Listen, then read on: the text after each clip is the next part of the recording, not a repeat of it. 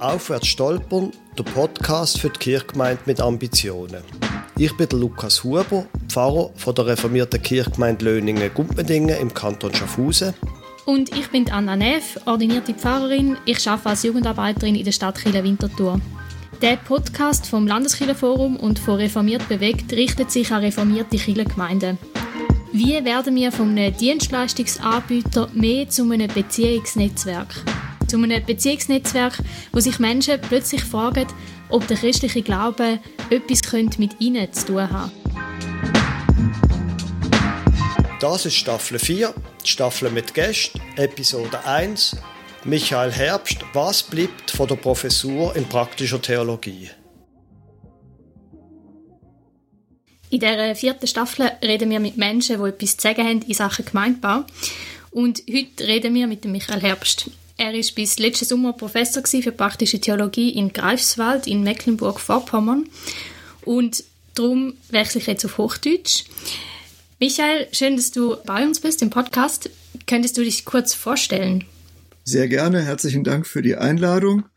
Mein Name ist schon genannt worden, Michael Herbst. Ich bin 1955 in Westfalen geboren worden, war evangelischer Pfarrer in einer Kirchengemeinde in Münster und in einem Kinderkrankenhaus in Bethel bei Bielefeld und dann 25 Jahre lang Professor für praktische Theologie in Greifswald, habe dort ein Institut zur Erforschung von Evangelisation und Gemeindeentwicklung gegründet, bin verheiratet, wir haben vier Kinder und zehn Enkel. Wow. Mhm. Okay. Und jetzt bist du nach 25 Jahren pensioniert worden als Professor für praktische Theologie. Was würdest du sagen, was bleibt davon? Das ist äh, eine ausgesprochen schwierige Frage. Man könnte natürlich als Professor immer sagen, es bleiben ein paar Bücher, es bleiben ein paar erfolgreiche Promotionen, es bleiben Tagungen, an die man sich vielleicht noch drei Jahre erinnert. Für mich ist das Wichtigste die Rückmeldung von den Studentinnen und Studenten, die in ihrer Greifswalder Zeit irgendwie etwas Wichtiges für ihr Leben und ihren zukünftigen Dienst mitbekommen haben mhm. und, und mir und meinem Team das immer wieder auch mal zurückspiegeln. Das ist eigentlich das, was für mich das Wichtigste ist und von dem ich hoffe, dass etwas davon bleibt. Also die Leute, in die du investiert hast und ja, überhaupt die ganze Fakultät quasi. Genau. Jetzt bist du pensioniert als Professor, aber so ganz irgendwie aufhören willst du ja nicht. Du bist Gründer des Instituts zur Erforschung von Evangelisation und Gemeindeentwicklung in Greifswald. Kannst du dazu etwas sagen? Was hat euch dazu bewogen, dieses Institut zu gründen? Ja, das war so um die Jahrtausendwende, dass in der evangelischen Kirche in Deutschland das Missionsthema plötzlich wieder da ja. war und auch respektiert wurde. Und da gab es verschiedene Texte der evangelischen Kirche, in denen angeregt wurde, es müsste doch auch in der universitären Theologie dafür einen Ort geben. Und da haben wir in Greifswald uns gedacht, na ja, das können wir machen, warum nicht bei uns? Und wir waren dann sehr erstaunt und dankbar, dass sich das tatsächlich mit der Unterstützung mehrerer Landeskirchen und mit der Zustimmung der Uni auch durchsetzen ließ. Und dann haben wir mit einem sehr kleinen Team 2004 angefangen, und seitdem eben in Forschung und Lehre diese Themen versucht nach vorne zu bringen und auch den Studierenden etwas dazu beizubringen und in vielen Weiterbildungen auch Pfarrerinnen und Pfarrern. Und das ist jetzt, jetzt die letzten 18 Jahre so unsere Hauptaufgabe gewesen. Du hast jetzt gesagt, um die Jahrtausendwende war das ein großes Thema. Würdest du sagen, das ist es jetzt immer noch oder wie hat sich das entwickelt? Das ist sehr schwer zu beurteilen. Auf der einen Seite ist es nie ganz verschwunden. Aber es gab eine, eine besonders intensive Zeit, vielleicht zehn Jahre lang, wo tatsächlich äh, kleine Aufbrüche überall zu sehen waren. Es gab plötzlich eine Glaubenskursinitiative, die Wolfgang Huber sehr unterstützt hat. Es gibt den Gedanken der Fresh Expressions auch in der, in der Landeskirche, sogenannte Erprobungsräume. Also das Thema ist da, aber es ist nicht so mehrheitsfähig geworden, wie wir gehofft haben. Und in meinem speziellen Fach, in der akademischen Theologie, in der praktischen Theologie, ist es nach wie vor ein absolutes Rand- und Winkelthema. Ja. Evangelisation hat natürlich auch in der normalen kirchlichen Praxis nicht überall einen guten Ruf. Das ist richtig und teilweise auch selbstverschuldet wenn man bestimmte Bilder vor Augen hat und die mit Evangelisation verknüpft, dann kann ich das nachvollziehen. Also das Bild eines sehr wortmächtigen Redners, der sehr lange und mit dem Aufruf zu einer sofortigen Entscheidung auf Menschen einredet, die vielleicht schon drei oder viermal ein Ja zu Christus gesagt haben, dann ist das wirklich etwas, wo man sagen muss, das ist nicht vielleicht die beste Visitenkarte. Hm. Wir verstehen aber unter Evangelisation jegliche Form von Kommunikation, in der es darum geht, dass Menschen elementar etwas über Christus erfahren und eingeladen werden, ihm zu vertrauen. Und das meistens auf verbale Weise, nicht nur, aber überwiegend durch Worte. Und das hat viele Formen und nicht, ist nicht zu reduzieren auf eine Veranstaltung wie eine Großevangelisation oder eine Zeltevangelisation. Mhm. Mhm. Wenn ihr vom IEG über Evangelisation sprecht, dann habe ich schon öfter gehört, dass ihr nicht von Mission oder missionarisch redet, sondern von missionalem Handeln. Kannst du darüber etwas sagen? Ja, das hat eben mit diesen schwierigen Erinnerungen zu tun, die viele Menschen mit dem M-Wort verbinden, also Mission. es ist einfach wirklich, und da muss man sagen, auch zu Recht, in weiten Teilen ein verbranntes Wort. Die ökumenische Theologie hat schon seit 60, 70 Jahren versucht, das mit neuen Begriffen auch zu umgehen. Man spricht dann von der Missio Dei, von der Mission Gottes und versteht darunter alles, was Gott zur Erneuerung der Erde tut und woran die Kirche sich beteiligen soll. Und dann bildet man eben auch neue Adjektive und sagt statt missionarisch, missional und sagt, Vorsicht, wir meinen nicht diesen verbrannten Begriff, sondern wir meinen einen sozusagen gereinigten, ganz fromm gesagt, einen geheiligten Begriff von Mission. Und das wollen wir auch mit neuen Begriffen zum Ausdruck bringen. Mhm. Aber du hast keine Berührungsängste mit missionarischem Gemeindebau. Das ist richtig weil ich glaube, dass es wenig nützt, Worte zu meiden. Man muss versuchen, sie theologisch wieder so in Form zu bringen, dass sie gehört werden können. Also ich höre das oft, also bin oft mit Kollegen gut im Gespräch und die sagen dann, ja, ich verstehe ja Ihr Anliegen, aber können Sie denn nicht mal dieses M-Wort meiden? Und meine Reaktion ist immer zu sagen, ich verstehe die Vorbehalte, aber der Begriff der Mission hat mehr zu bieten als seine Missbrauchsgeschichte. Mhm. Was würdest du denn ganz allgemein sagen, warum braucht die Kirche missionarischen Gemeindebau?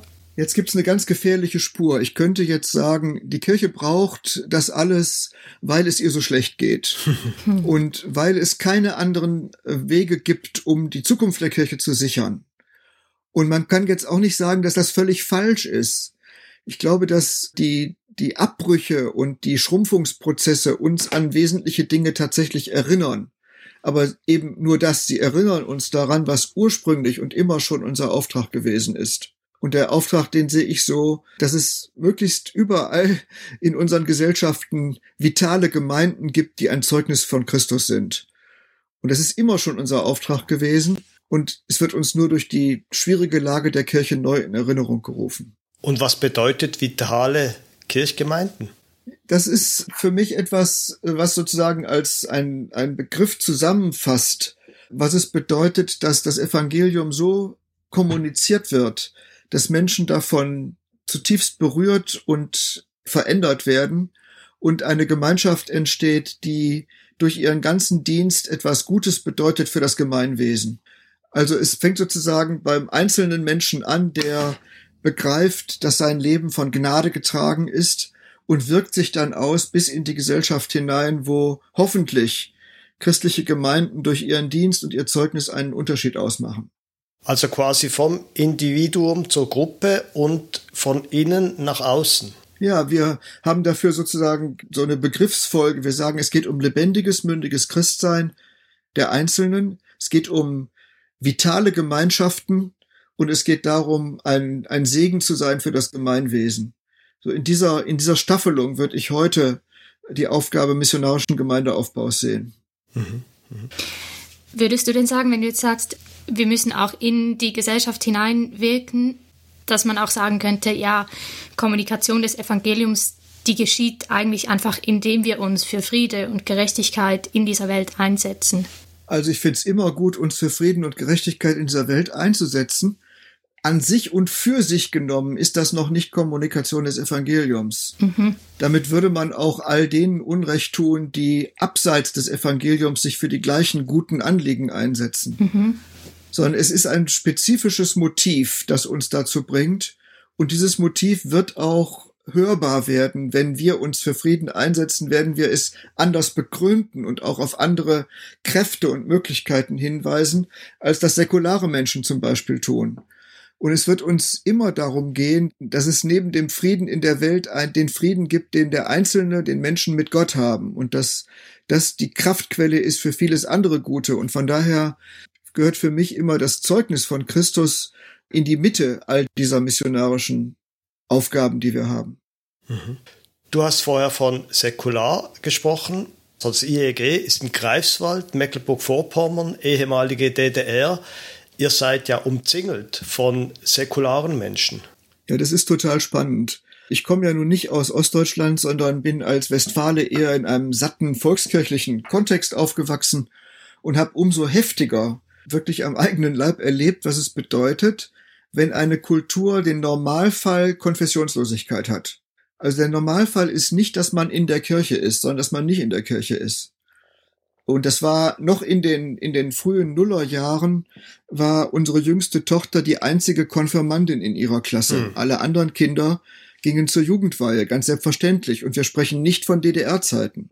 Ja. Ein anderer Elternvertreter in der Schule hat mich mal gefragt, sagen Sie mal, äh, da in dem Dom, findet da eigentlich noch Veranstaltungen statt? Das heißt, okay. man kann sich gar, man kann sich gar nicht vorstellen, wie weit alles Christliche vom Alltag der Menschen in Ostdeutschland entfernt ist. Das ist wirklich eine, eine, eine ganz starke kulturelle Erfahrung für mich gewesen.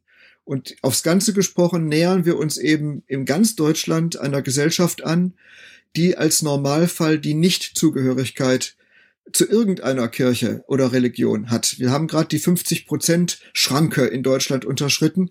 Das heißt, weniger als 50 Prozent der Menschen gehören zu einer der christlichen Kirchen. Ja, das würde mich jetzt wirklich interessieren.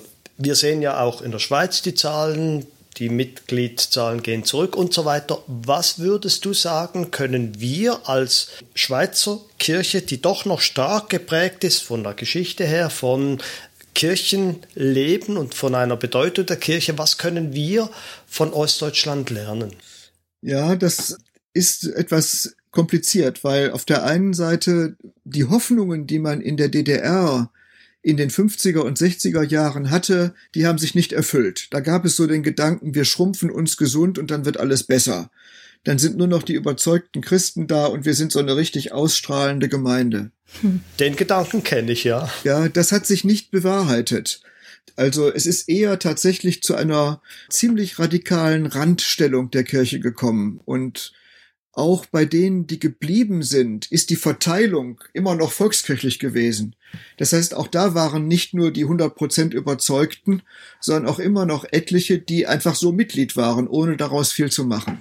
Was ich gelernt habe, ist, dass die DDR-Kirche schon sehr früh, in den 70er Jahren, begriffen hat, wir müssen uns darauf einstellen, Diaspora zu sein. Und das ist nicht schlimm.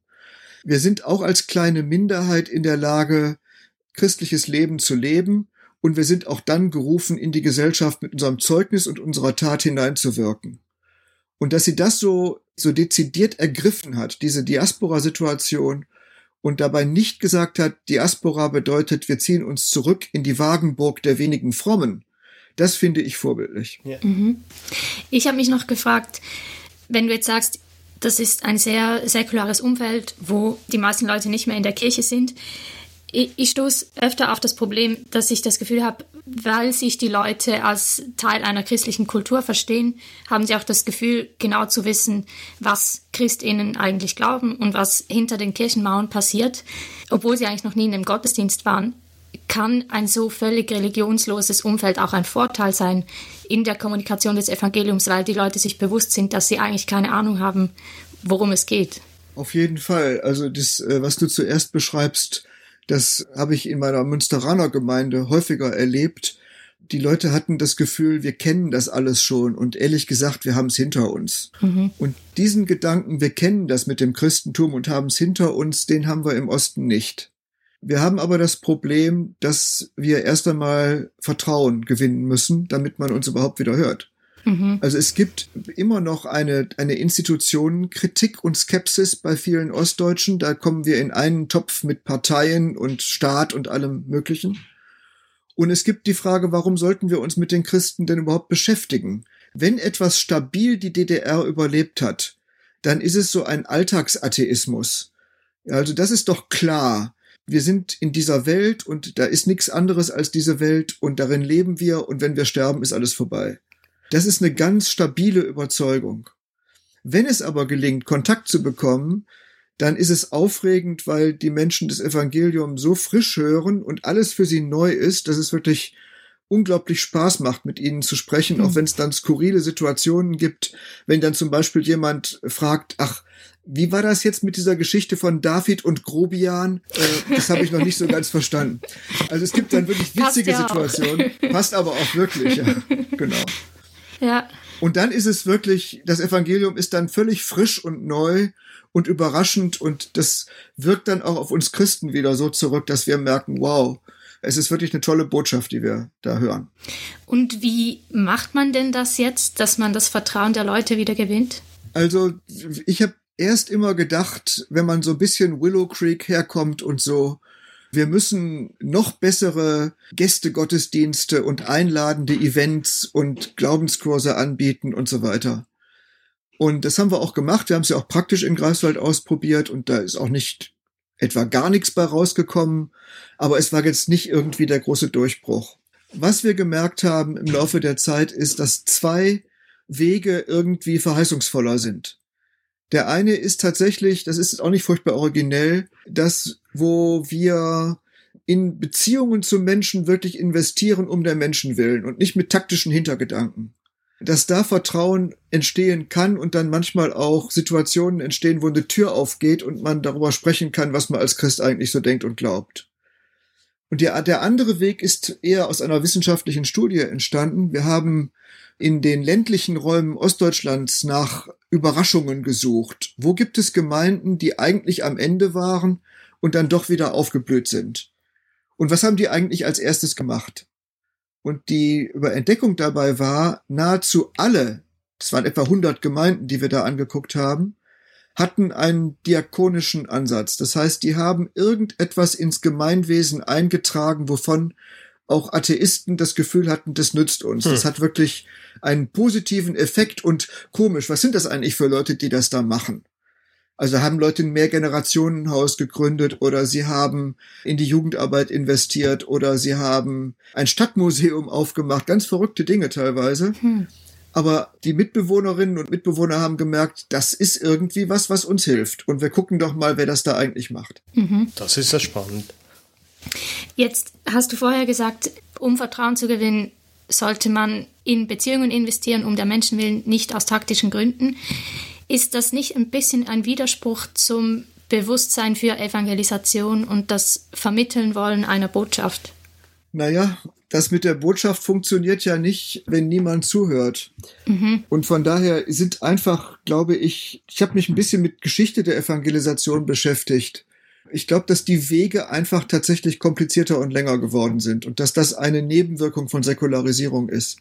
Wenn man sich heute eine Evangelisation aus den 50er Jahren anschaut, also mal als großes Beispiel Billy Graham, mhm. dann kann Billy Graham da vorne stehen und er kann ganz selbstverständlich die Bibel aufschlagen und dann kann er ganz selbstverständlich voraussetzen, dass die Menschen, die sich da versammeln, das auch irgendwie wichtig finden. Das können wir nicht mehr voraussetzen. Dass die Bibel irgendwie was zu sagen hat, ist nicht einfach gesetzt, sondern muss sich erst erweisen. Und damit es überhaupt zu solcher Kommunikation kommt, müssen wir in Kontakt sein mit den Menschen. Dann geht das auch. Aber es geht nicht mehr einfach, dass man sagt, wir versammeln uns jetzt mal da und ihr kommt auch alle und dann reden wir mal über die Bibel. Mhm.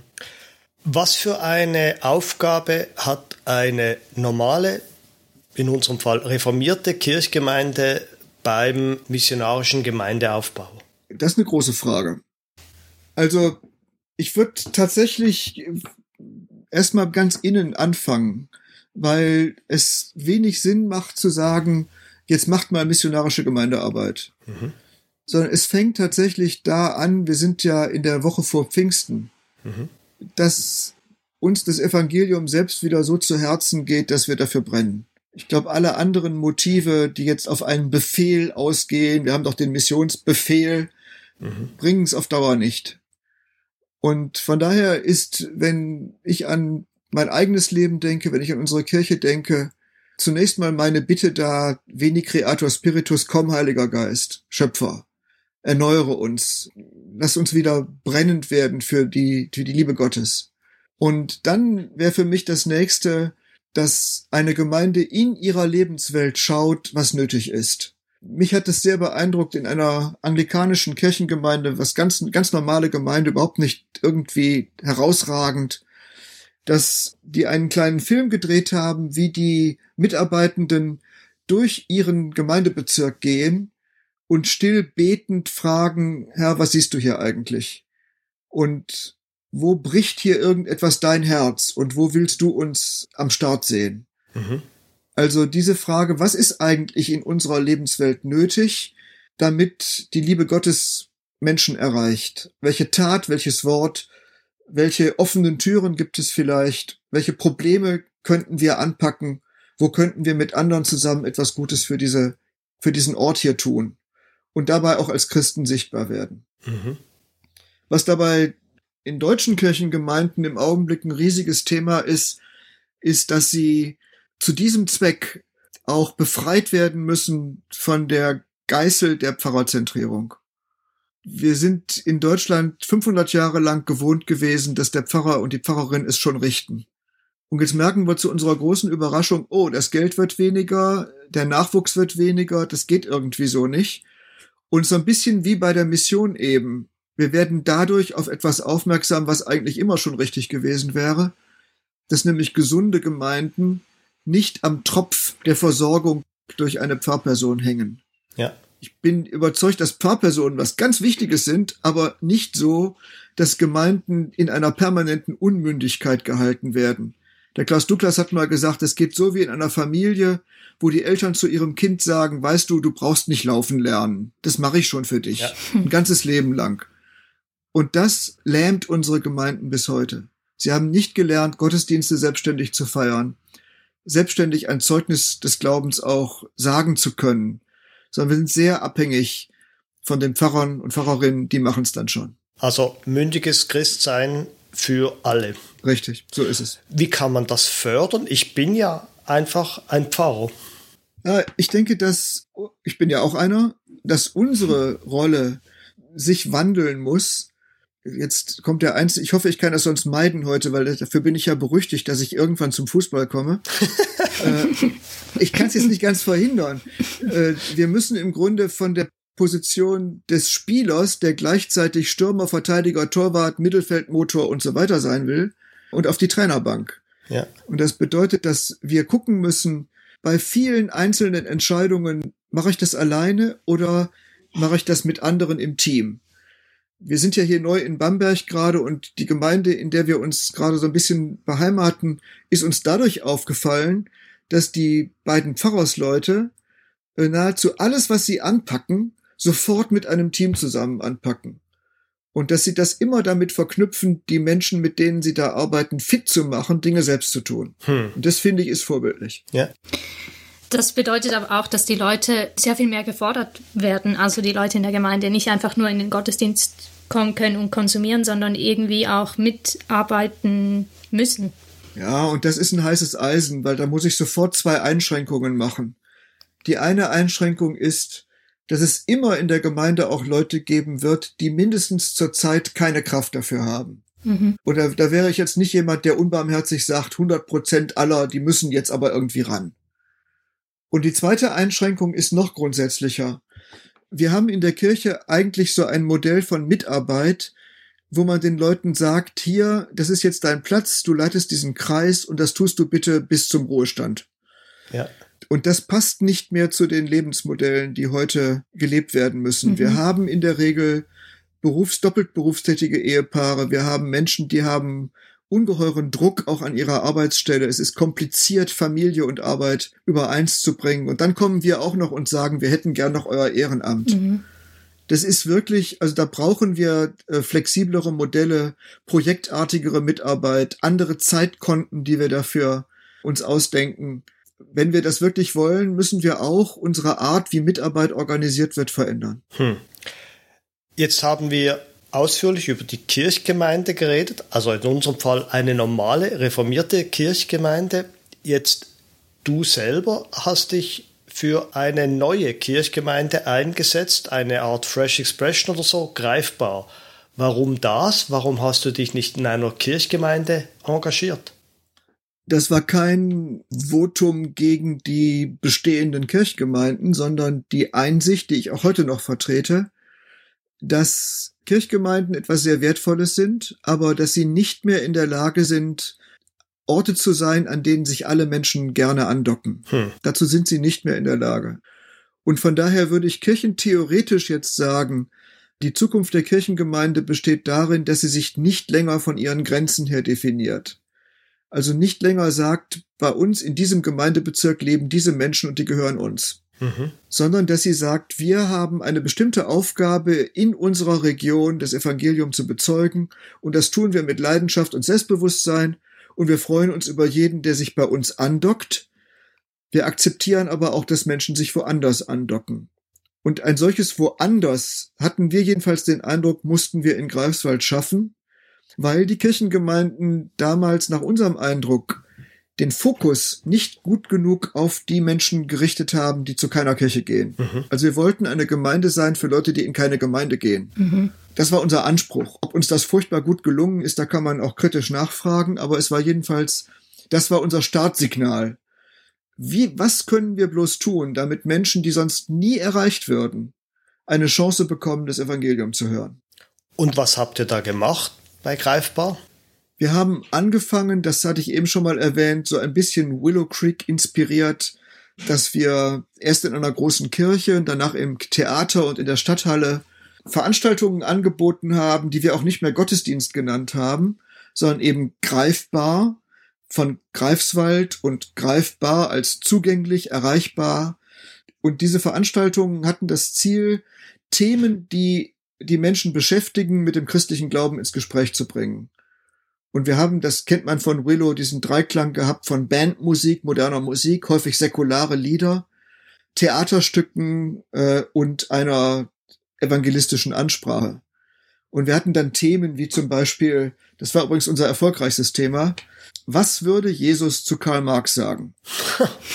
okay. Und das hat uns selber überrascht, weil da hatten wir wirklich die alten Genossen im Theater sitzen. Die wollten wissen, was die, was sagen die Christen zu Karl Marx? Wow. Also das war ein Glücksfall. Es ist uns nicht immer so gut gelungen.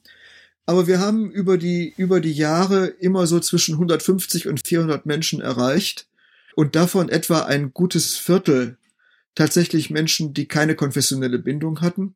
Und im Laufe der Jahre sind 60 Menschen getauft worden. Okay. Das ist, das ist jetzt nicht die Erweckung. Da ist jetzt nicht irgendwie Greifswald plötzlich völlig kirchlich geworden. Aber ich finde immer noch, dass es den Aufwand wert war. Mhm. Jetzt, du warst quasi, also stelle ich mir vor, bezahlt. Du hattest ja die Professur, aber wie habt ihr euch sonst organisiert und auch finanziert? wir haben uns eigentlich vom ersten Tag an komplett ehrenamtlich und komplett durch eigene Spenden finanziert. Wow. Und das haben wir lange durchgehalten. Wir haben jetzt seit drei Jahren tatsächlich zum ersten Mal eine Hauptamtliche. Und das haben wir schon so ein bisschen mit auf den Weg gebracht, weil klar war, dass irgendwann ein Zeitpunkt kommt, wo das Institut auch vielleicht nicht mehr in Greifswald ist, und das Institut und Greifbar, das hing immer sehr eng zusammen, mhm. weil viele der Studierenden, die zu uns kamen, dann auch bei Greifbar mitgearbeitet haben und viele der Mitarbeiter am Institut auch gleichzeitig ehrenamtlich bei Greifbar dabei waren. Mhm. Und wir, wir wussten ziemlich bald, so etwa ab 2018, dass das mit meinem Ruhestand aufhören würde. Mhm. Und dann, dann haben wir Anträge gestellt und Geld gesammelt und konnten dann tatsächlich zum ersten Mal eine Hauptamtliche einstellen. Ja. Aber vom Modell Willow Creek große Anlässe seid ihr ja ein bisschen weggekommen und heute geht es ja auch mehr um soziale Dinge, oder? Das ist richtig. Das ist uns aber auch eher, da muss ich ehrlich sagen, das ist jetzt nicht irgendeine schlaue, konzeptionelle Überlegung, die uns beim Brüten über dicken Büchern deutlich geworden ist, sondern es ist ganz anders passiert. Und so passiert es eben auch häufig. Einige unserer Ehrenamtlichen waren Studierende, die wohnten im Plattenbau, also in den großen Wohnblöcken, die in der Spätzeit der DDR neu gebaut worden sind. Ja. Billiger Wohnraum. Und die entdeckten plötzlich, ach, da ist in der Nachbarwohnung eine Familie, die hat vier Kinder und diese vier Kinder sind im Wesentlichen sich selbst überlassen. Und dann haben sie mal geklopft und haben gesagt, haben Sie was dagegen, wenn wir uns ein bisschen um die Kinder kümmern, mit denen spielen, mit denen mal einen Kuchen backen und so weiter. Hm. Und die hatten nichts dagegen.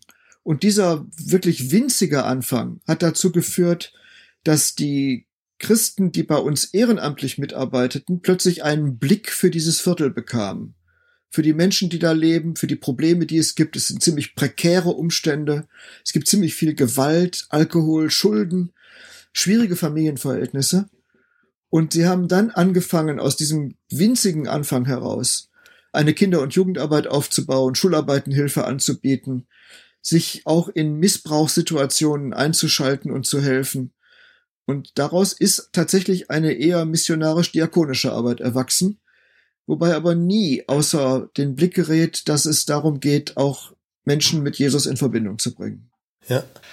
Würdest du sagen, ist das normal bei einer Fresh Expression of Church, dass sich Dinge ändern und sich neue Betätigungsfelder, nenne ich mal, auftun? Ich würde sogar sagen, es müsste normal sein für jede gesunde Gemeinde. Hm. Ha. Dass sie in der Lage ist, immer wieder mal zu überprüfen, ob das, was sie tut, eigentlich noch das ist, was sie tun soll.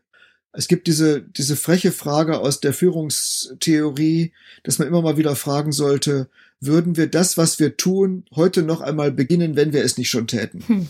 Ja. Muss man nochmal nachjustieren. Hat etwas seine Zeit gehabt und hatte seinen Segen, ist jetzt aber irgendwie auch durch, dann müssen wir mal aufhören. Und ruft Gott uns nicht zu etwas ganz anderem. Für greifbar war das ziemlich klar. Wir haben dann noch eine Zeit lang beides parallel laufen lassen, aber inzwischen gibt's die Veranstaltungen in der Stadthalle nicht mehr. Und die Arbeit konzentriert sich ganz auf das, was wir im Ostseeviertel tun. Mhm. Und es kann sein, dass auch das eines Tages ersetzt wird durch eine neue Herausforderung. Ja.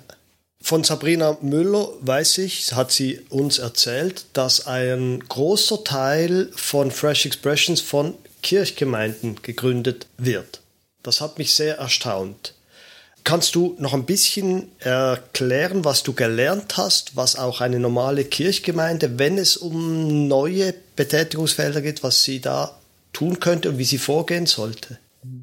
Also zunächst kann man das, was Sabrina Müller sagt, einfach empirisch bestätigen. Das gilt auch für die Church of England. Also die, man hat gedacht, das werden irgendwie völlig neue Gründungen, waren es aber nicht. Sondern es waren in der Regel relativ eigenständige, aber unter dem Dach einer Kirchengemeinde angesiedelte Gemeinschaften. Und das, was man daraus lernen kann, ist, dass es einer Gemeinde auch gut tun kann, wenn es zum Beispiel eine Gruppe gibt, die ein bestimmtes Anliegen hat für den Sozialraum, dass man eine solche Gruppe am besten unterstützt, indem man sie an der langen Leine laufen lässt. Ja. Und ihnen wirklich diese Eigenständigkeit gibt, aber auch sagt, wir unterstützen euch, wir lassen euch jetzt nicht irgendwie im Stich. Also diese Mischung aus, wir sind für euch da, aber wir geben euch auch Freiraum.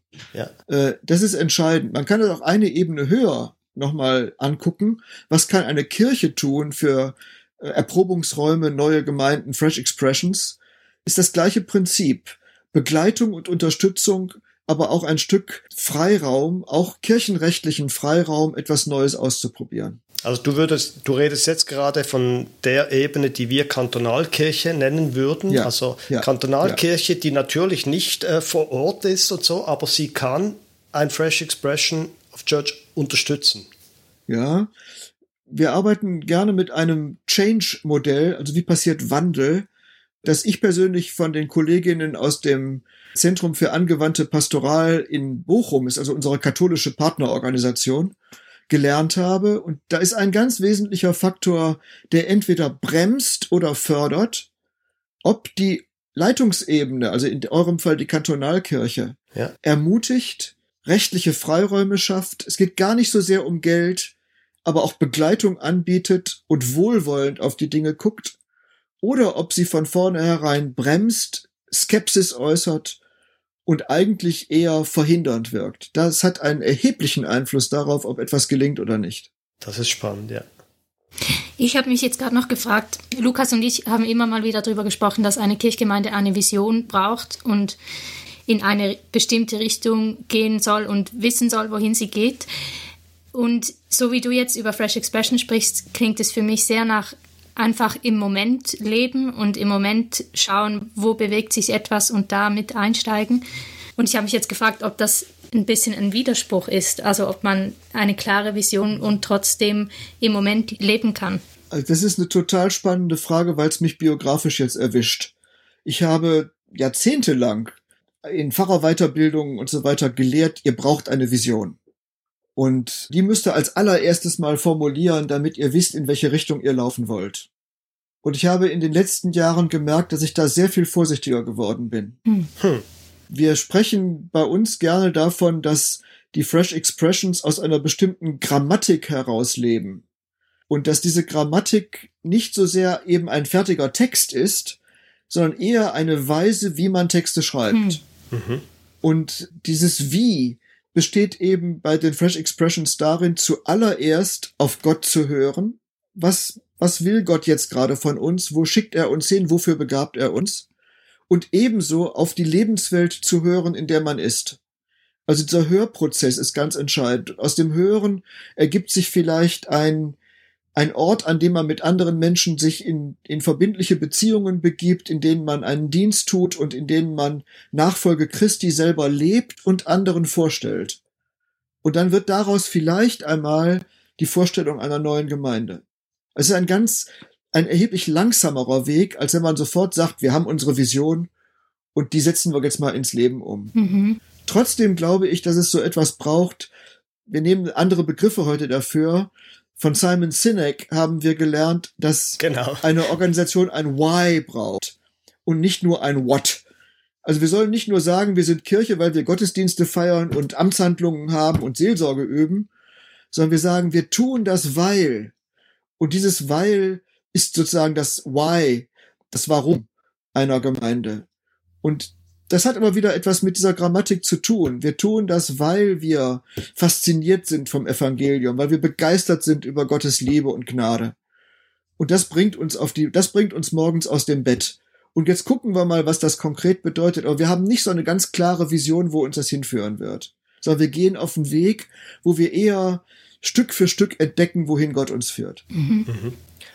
Aber die Grundvision wäre ja da eben. Wir sind für die Leute da, wir sind bewegt durch Gott, das würde ich schon einmal unter das Stichwort Vision. Eben, da, da kann man dann immer an den, an den Wörtern herummäkeln. Genau. Ja, also weniger eine Vision davon, wohin wir gehen, sondern mit wem wir unterwegs sind. So. Genau. Also ich glaube, dass das, dass, äh, wenn man sich den Weg Abrahams anguckt, dann kann man das vielleicht beides finden. Der kriegt ein sehr starkes Why, ich will dich segnen, du sollst ein großes Volk werden und so weiter. Mhm. Und dann geht's aber eher handgesteuert weiter. Es ist ziemlich kompliziert für ihn. Ja. Und er sieht eigentlich immer nur den nächsten Schritt, aber noch nicht den übernächsten. Und übrigens, bei Abraham kann man dann auch sehen, äh, er macht selber ein paar blöde Umwege, die er sich hätte sparen können. Das machen wir aber auch. Ja. Und das Schöne ist, dass, dass Gott ihn trotzdem immer wieder auf den Weg zurückbringt. Und das finde ich sehr, also wir haben ja vielleicht noch die Frage, was mir Hoffnung macht für die Kirche. Mir macht Hoffnung, dass, dass Gott so viel Geduld hat mit seinen Leuten. Das ist schon, schon spannend. Da wären wir im Grunde genommen bei der Schlussfrage. Also, dass Gott mit den Leuten zum Ziel kommt. Ja, und dass er nicht aufgibt. Also, mir wird das Lutherwort ein bisschen häufig zitiert. Ich finde es trotzdem gut. Der Luther hat mal gesagt, wir sind's doch nicht, die die Kirche erhalten. Und die vor uns waren, waren es nicht gewesen und die nach uns kommen, werden es nicht gewesen sein, sondern es ist Gott selber. Das kann einen so ein bisschen satt machen und so ein bisschen bequem nach dem Motto wird schon gut gehen.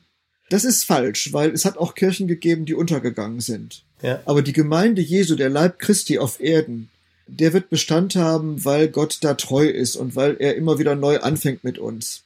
Und das macht mir schon Hoffnung für die Kirche. Aber es gibt eine ganz, es gibt eine zweite, etwas profanere Antwort und die hat mit meinem bisherigen Job zu tun. Ich finde faszinierend, welche jungen Leute jetzt am Start sind und die nächste Generation sein werden, an die meine Generation jetzt so allmählich den Staffelstab übergibt. Ja. ich bin echt begeistert gewesen von unseren jungen Leuten im Studium und von jungen Leuten, die ich in der Kirche erlebe und die einfach sagen, wisst ihr, wir werden das nicht mehr so machen wie ihr, wir werden einiges anders machen. Aber wir bringen Leidenschaft mit für diese Mission, in die uns Gott gestellt hat. Und das finde ich richtig aufregend. Hm.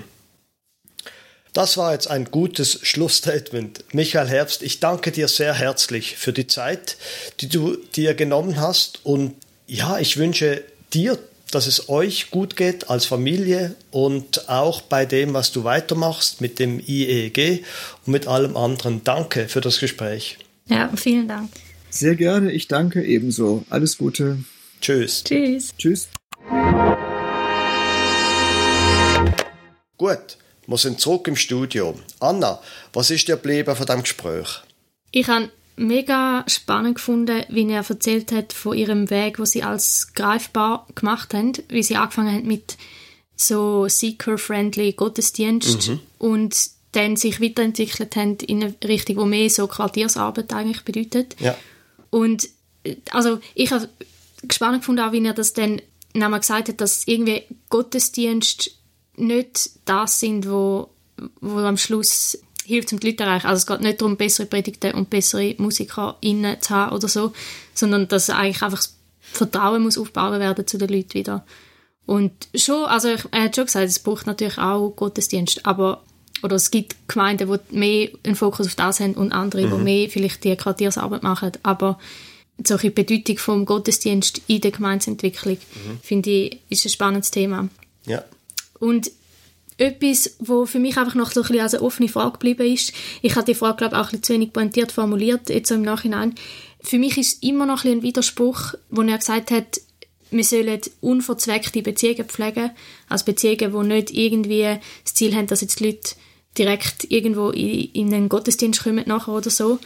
Und trotzdem ist ja das dann der Weg, wo man geht, um können mit den Leuten wieder über den Glauben reden, also mit das Vertrauen wieder da ist, um sie irgendwie wieder mit Kirche in Verbindung zu bringen. Hm. Und also ich habe mich einfach gefragt, wie wäre es, wenn man jetzt von einem Menschen weiß, dass der sich nie, nie, nie in seinem Leben jemals wird mit Chile auseinandersetzen, würde man trotzdem in die Beziehung investieren. Und eigentlich würde ja unverzweckt heißen, genau das zu machen. Mhm. Und das widerspricht dann so in dem Evangelisationsgedanken. Okay, ja. Was hast du denn so mitgenommen? Für mich ist die Definition, die Michael Herbst gebracht hat, vom missionarischen Gemeindeaufbau, die habe ich sehr beeindruckend gefunden. Also auf der einen Seite geht es darum, dass Menschen verstehen, dass ihr Leben von Gnade treibt wird, hat er gesagt. Also es geht um lebendiges, mündiges Christsein. Das führt zu vitalen Gemeinden und die wiederum werden zu einem Sagen fürs Gemeinwesen, indem sie sich zum Beispiel für Frieden und Gerechtigkeit einsetzen. Also, dass er wie eine Art die drei Sachen verbunden hat miteinander. Auf der einen Seite der Mensch, der soll im Glauben wachsen auf der anderen Seite als zweites die Gemeinde, die soll vital sein, wo eine Gemeinschaft soll sein.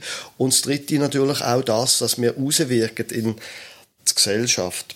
Und der zweite Punkt, das hat mich sehr beeindruckt dort, wo es um Säkularisierung gegangen ist, wo er gesagt hat, so die Idee vom Gesundschrumpfen, das hat nicht funktioniert. Mhm. Und das hat mich wieder mal darauf gebracht, dass wir einfach, solange wir das in der Hand haben, Art, auf keinen Fall dürfen irgendwie die Idee von einer Landeskirche, von einer Volkskirche irgendwie dissen oder so, sondern dass wir das pflegen solange wir das können, solange wir die Verankerung, die mentale Verankerung auch haben, ist das eine ganz eine gute Art, was man eben anknüpfen kann am Unterricht, mit Gottesdienst, mit den Kindern und so weiter und so fort.